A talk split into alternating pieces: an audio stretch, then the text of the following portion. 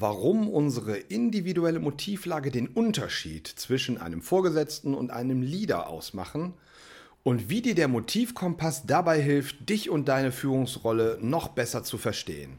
All dies erfährst du in dieser neuen Folge des Leadership on Fire Podcastes. Leadership on Fire Der Podcast für angehende und frische Führungskräfte, die das Führungsfeuer in sich, aber auch ihren Mitarbeitern entzünden und entwickeln wollen. Von und mit Thorsten Springau.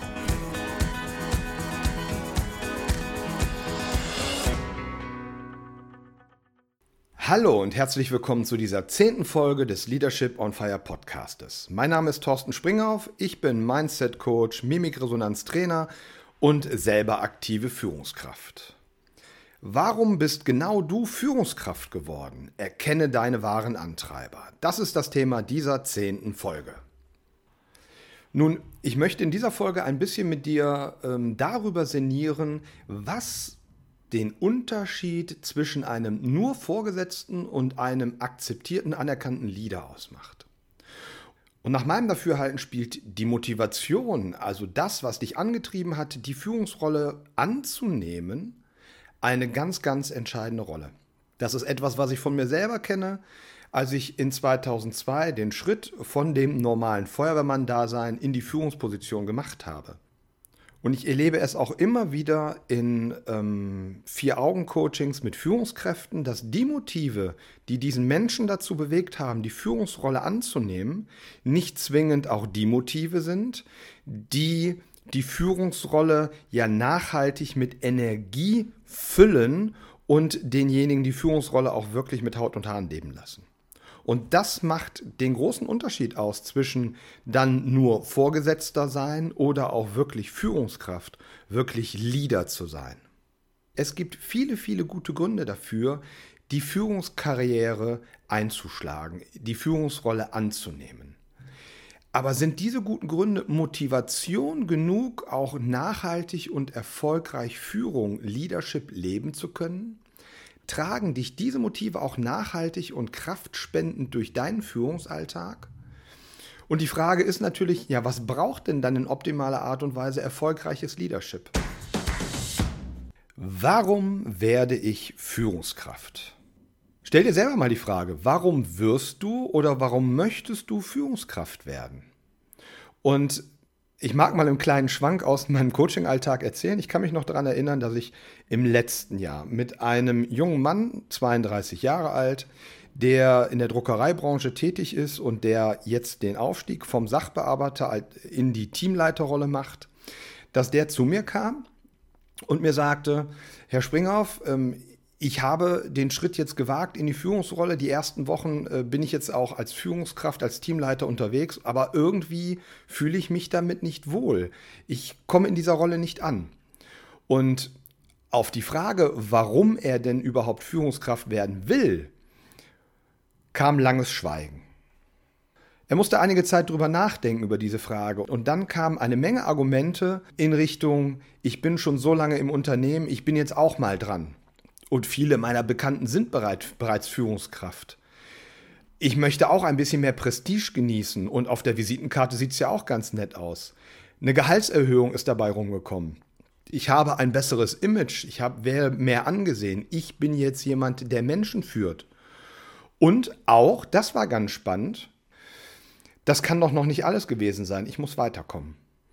Und meiner Meinung nach sind dies alles gute, nachvollziehbare Beweggründe dafür, ähm, in die Führungskarriere einzusteigen. Interessant ist aber doch, wenn man den Gedanken mal schweifen lässt, ob diese Beweggründe Motivation genug in dir erstellen, die Führungsrolle auch wirklich in dienlicher Art und Weise leben zu können. Um Rollen und Persönlichkeiten zu erklären, nutze ich im Coaching ein Werkzeug, das sich der Motivkompass nennt. Der Motivkompass ist ein ähm, Erklärungsmodell, welches von Dirk W. Eilert ähm, ins Leben gerufen wurde, dem Begründer der Mimikresonanz. Das Tolle an dem Motivkompass ist, dass man in relativ kurzer Zeit jedem modellhaft darstellen kann, wie wir Menschen ticken, was uns Menschen in der Tiefe grundsätzlich antreibt. Und wenn dich das näher interessiert, ich stelle dir den Motivkompass auch als Download zur Verfügung. Den Link dazu findest du in den Show Notes. Und ich gehe jetzt ein bisschen auf den Motivkompass ein und am besten wäre es, dass du dir den Motivkompass aufrufst oder ausdruckst, damit du meine Ausführungen auch nachvollziehen kannst. Und auch in diesem Coaching bin ich hingegangen und habe mir den Motivkompass genommen. Der hängt nämlich in meiner Praxis. Das ist das, das, das Praktische daran. Und habe mit dem Klienten einfach mal das Thema Motivlage des Menschen erläutert. Und das möchte ich dir jetzt auch kurz an die Hand geben. Und wenn du dir den Motivkompass anschaust, siehst du ähm, zwei diagonale Achsen. Einmal die Achse von unten links nach oben rechts und von unten rechts nach oben links. Diese Achsen beschreiben neurobiologische Grundmotive eines jeden Menschen. Das bedeutet, diese Motive, das ist neurobiologisch nachweisbar, hat jeder Mensch.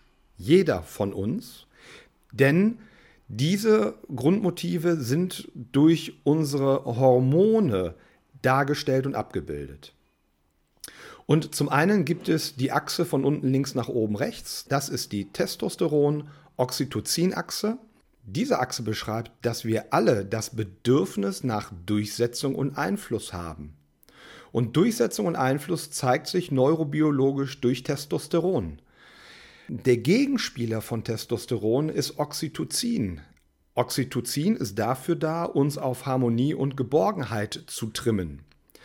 Das Spannende ist, und das gilt für alle Motive, die wir haben, wir Menschen haben alle Motive und Motivlagen jedoch in unterschiedlicher Ausprägung. Das ist das Entscheidende. Und Testosteron und Oxytocin schließen sich sehr häufig gegenseitig aus.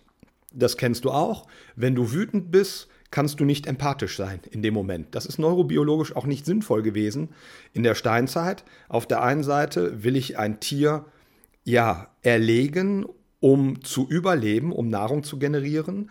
Auf der anderen Seite tut es mir leid dann werde ich verhungern. Und diese alten Prinzipien sind immer noch tief in uns verankert. Auf der zweiten Achse haben wir Dopamin und Cortisol.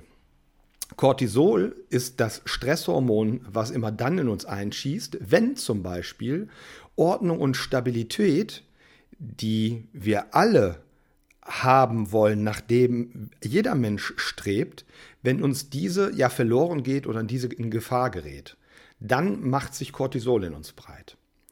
Also das Thema Ordnung, Stabilität im Gegensatz zu Inspiration und Leichtigkeit, wo Dopamin eine große Rolle spielt. Kreativität, Neugier, Lust, Humor, Offenheit, Lebenslust. Ja, das sind alles Werte, die mit Inspiration und Leichtigkeit einhergehen.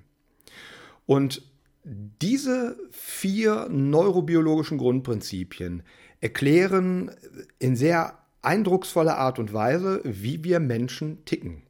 Ich sage ganz bewusst, das ist ein Erklärungsmodell, das bildet nicht den Menschen an sich ab, aber Modelle an sich machen komplexe Prozesse ja greifbarer und sichtbarer. Und das ist das Tolle an diesem Modell. Man kann da sehr, sehr viel anschaulich dran erklären. Und wenn wir weggehen von den diagonalen Achsen, ergeben sich daraus auch äh, horizontale und vertikale Achsen. Und wenn wir uns die horizontale Achse angucken mit Genuss und Kontrolle, geht es letzten Endes da dabei, dass auf der linken Seite, ich sag mal, eher ein starker Personenbezug ist und auf der rechten Seite eher im Bereich Kontrolle ein starker ja, Sachbezug, Zahlen, Daten, Fakten ist. Ähm, in der vertikalen Achse haben wir das Thema Aktion und Ruhe. Ruhe bedeutet, ja, ich möchte ähm, ich bin eher reaktiv ausgeprägt und eher introvertiert. Und nach oben hin gesehen, Aktion bedeutet, ich bin eher extrovertiert und ähm, ja, auf Aktion letzten Endes gepolt. Und mit diesem Achsensystem kann man menschliche Motivation sehr schön erklären und daran auch menschliches Verhalten ableiten. Denn, und das siehst du als nächstes, da sind ganz viele Begriffe in äh, diesem Motivkompass drin, die letzten Endes Wertbegriffe darstellen, die in ähm, einem ja, randomisierten Auswahlverfahren letzten Endes diesen einzelnen Feldern zugeordnet wurden. Und das ergibt sich durchaus auch logisch, dass, ich sag mal, Dominanz, Wettkampf, Leistung, Ruhm, Erfolg eher so mit, ja, Durchsetzung und Einfluss einhergeht. Im Gegensatz dazu, dass Mitgefühl, Sinnlichkeit, Glückseligkeit, Wohlbefinden, Partnerschaft, Wärme, Empathie eher mit dem Pol Harmonie und Geborgenheit einhergeht. Und so erklären sich die anderen beiden Pole auch. Ich will da jetzt gar nicht so tief drauf eingehen, das werde ich in einem weiteren Podcast auch mal tun. Warum ist es meiner Meinung nach so wichtig, sich über Motive, die eigene Motivlage Gedanken zu machen? Nun, Motive sind etwas ganz, ganz Elementares. Motive werden in der, in der Wissenschaft als zeitlich stabile, dauerhafte Triebkräfte für unser Verhalten bezeichnet. Und die meisten Forscher gehen davon aus, und dass die Studienlage mittlerweile auch sehr dicht, dass diese angeboren sind und zum Teil auch durch individuelle Lernerfahrung geformt werden. Aber sie sind zu einem großen Teil genetisch bedingt. Und wenn du dich mal in deinem Umfeld umschaust, vielleicht ähm, kennst du die ein oder anderen Wesenszüge an dir, die du auch an deinen Eltern, vielleicht an deinem Vater, an deiner Mutter oder an deinen Großeltern erkennst. Und das ist sehr, sehr spannend, weil genau das zeigt, wo diese ja, genetische Disposition letzten Endes herkommt.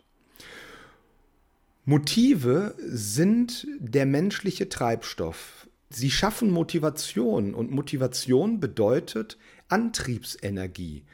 Unsere Motive beeinflussen unseren Führungsverhalten, unser Führungsstil und unser Führungserleben. Motive werden beschrieben als ähm, zielgeladener Wertzustand. Also wir haben das Ziel, einen gewissen Wert, also etwas, was uns in unserem Leben wichtig ist, zu erreichen. Das ist unser Ziel und dahin streben wir. Deswegen sind Motive so extremst wichtig und in optimaler Art und Weise wenn es um das Thema Übernahme einer Rolle angeht, decken sich unsere individuellen persönlichen Motivlage mit der Motivlage, die die Rolle erfordert.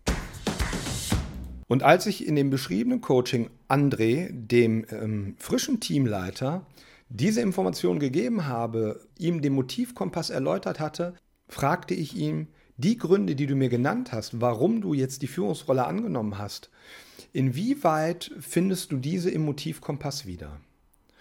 Und bei diesen Aussagen, ähm, jetzt bin ich mal dran, ähm, das sieht besser auf meiner Visitenkarte aus, es geht um Gehaltserhöhung, ein besseres Image, ich bin doch auch mal dran, fand er sich sehr stark im Rotbereich wieder. Im Testosteronbereich, im Durchsetzung-Einflussbereich wieder. Interessant ist auch gewesen, dass wir im Coaching kurz darüber gesprochen haben, ähm, wie er denn bei seinen eigenen Führungskraften überhaupt in die Auswahl kam, Führungskraft selber zu werden, Führungsverantwortung zu übernehmen. Und er beschrieb seine Tätigkeiten bis daher eher als ja, One-Man-Show. Er war Sachbearbeiter, ähm, hatte Kundenkontakt und war die Schnittstelle quasi zwischen den einzelnen Gewerken in der Druckerei, zwischen dem Kunden, dem Layouting und dem Druck und er sah sich als ja, Projektarbeiter, der eigentlich recht autark gearbeitet hat. Und das hat ihm auch sehr viel Spaß gemacht und deswegen war er da auch sehr gut. Und als er diese Tätigkeit ähm, im Motivkompass eingeordnet hat, war er eher so im Rot-Blau-Bereich. Also selber organisieren, selber strukturieren, Prozesse festlegen, diese controllen, ja, und das Thema nach vorne bringen. Also er war sehr stark im Sachbezug und ähm, ja, sehr stark im ja, Zahlen, Daten, Fakten. Äh, und ich treibe selber nach vorne. Ich bin autonom und selbstbestimmt ein großes Maß. Das fand er auch so spannend und wertvoll in seiner alten Sachbearbeitertätigkeit. Im nächsten Schritt erarbeiteten wir zusammen, was seiner Meinung nach die Führungsrolle, die er einnimmt, an sich erfordert an Verhalten und an Kompetenzen. Und ich lese das mal ab, was wir so erarbeitet haben. Es kamen da sehr interessante, ja, rollendienliche Motivatoren dabei heraus. André entwickelte Motivatoren wie gemeinsam mit Mitarbeitern etwas bewegen, gemeinsame Ziele erreichen, Verantwortung übernehmen, frei sein und gestalten, Entscheidungen treffen, Einfluss nehmen auf die Entwicklung des Unternehmens, Spuren hinterlassen, soziale Anerkennung und Wertschätzung erhalten, aber auch geben, Status, Umgang mit Menschen pflegen, sie fördern, diese unterstützen und zu Ergebnissen führen, Interesse am Menschen haben, wertschätzende Kommunikation als Führungsmittel Nummer eins, das fand ich sehr spannend.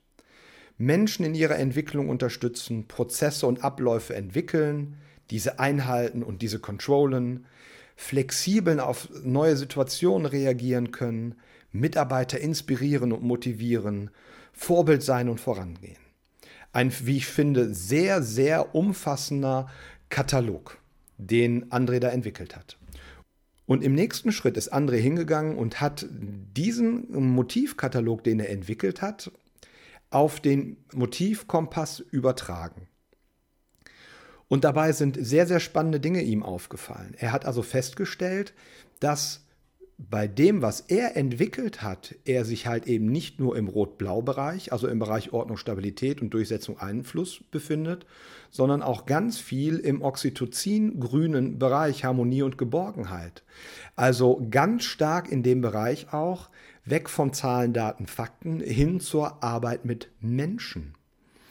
Gerade dieses Thema wertschätzende Kommunikation als Führungsmittel Nummer eins Empathie gehört da maßgeblich zu, also echtes Interesse am Menschen. Und Empathie findet sich im Oxytocin geschwängerten, Anführungsstrichen, grünen Bereich. Ähm, äh, Einfluss nehmen, Entscheidung treffen, da sind wir wieder im roten Bereich. Verantwortung übernehmen, gemeinsame Ziele erreichen, da sind wir auch wieder im grün-gelben Bereich. Gemeinsam mit Mitarbeitern etwas bewegen, Vorbild sein im gelben Bereich inspirieren, motivieren im ähm, gelb-grünen Bereich und, und, und.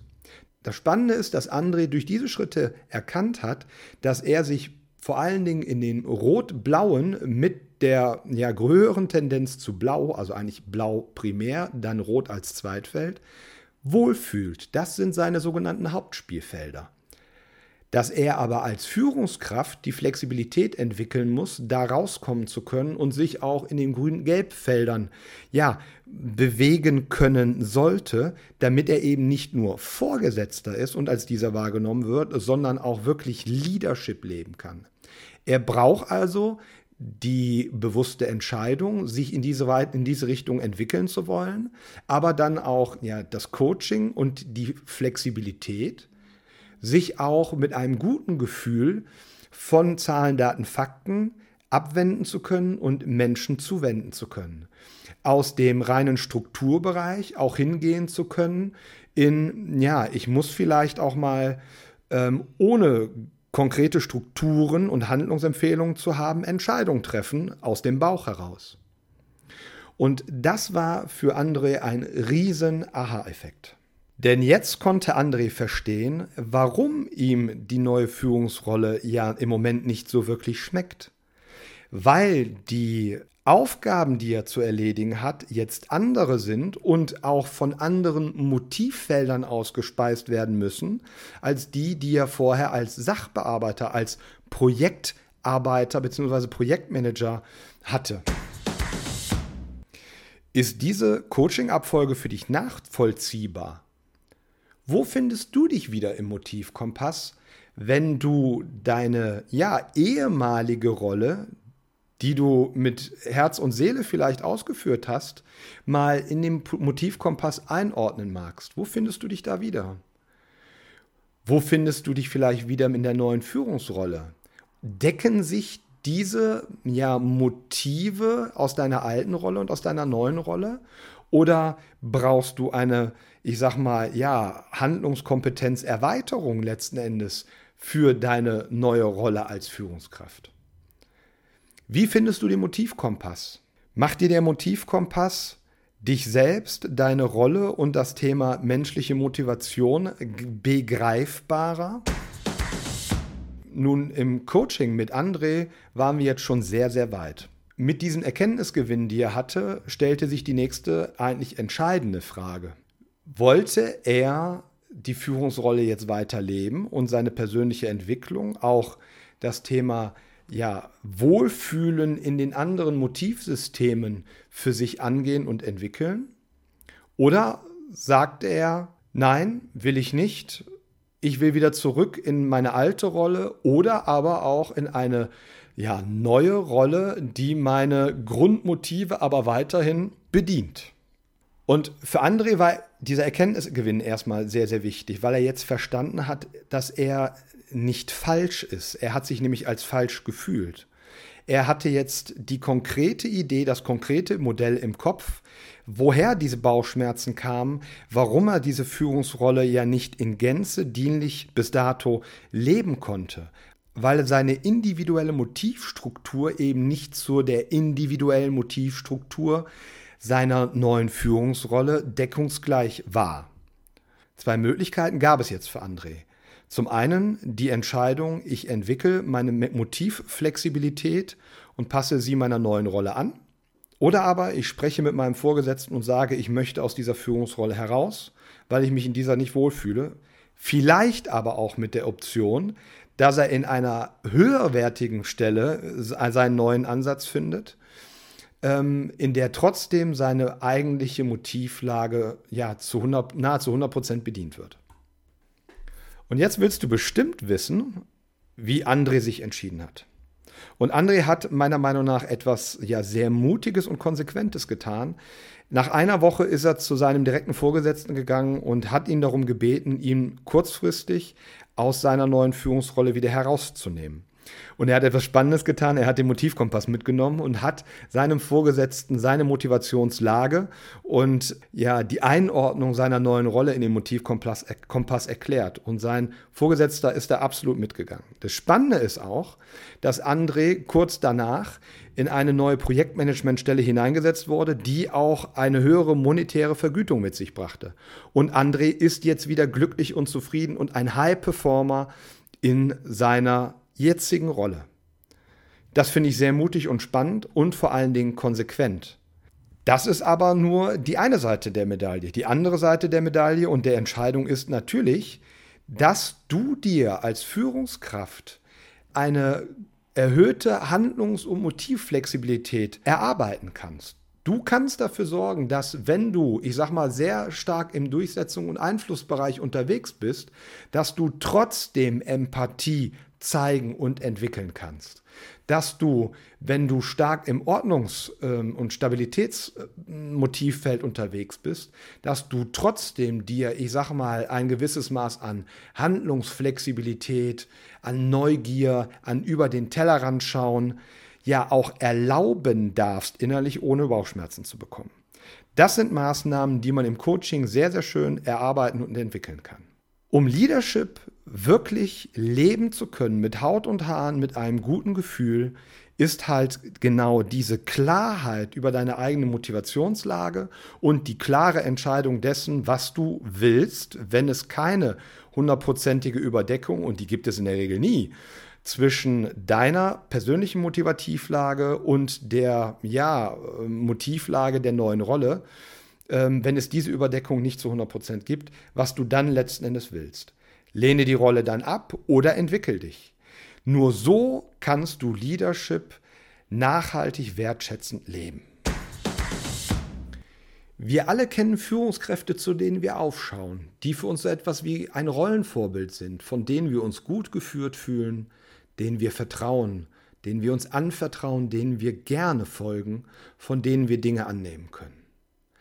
Aber wir kennen auch alle Führungskräfte, denen wir eben nicht vertrauen denen wir reserviert gegenüber mit Vorsicht begegnen, von denen wir uns nicht erkannt und anerkannt fühlen, ja, und von denen wir nur widerwillig Dinge annehmen. Der große Unterschied zwischen diesen Vorgesetzten, in Anführungsstrichen, und Leadern ist die Motivationslage, die sie antreibt, Führung zu leben. Und genau das macht den Unterschied und hier kannst auch genau du den Unterschied machen.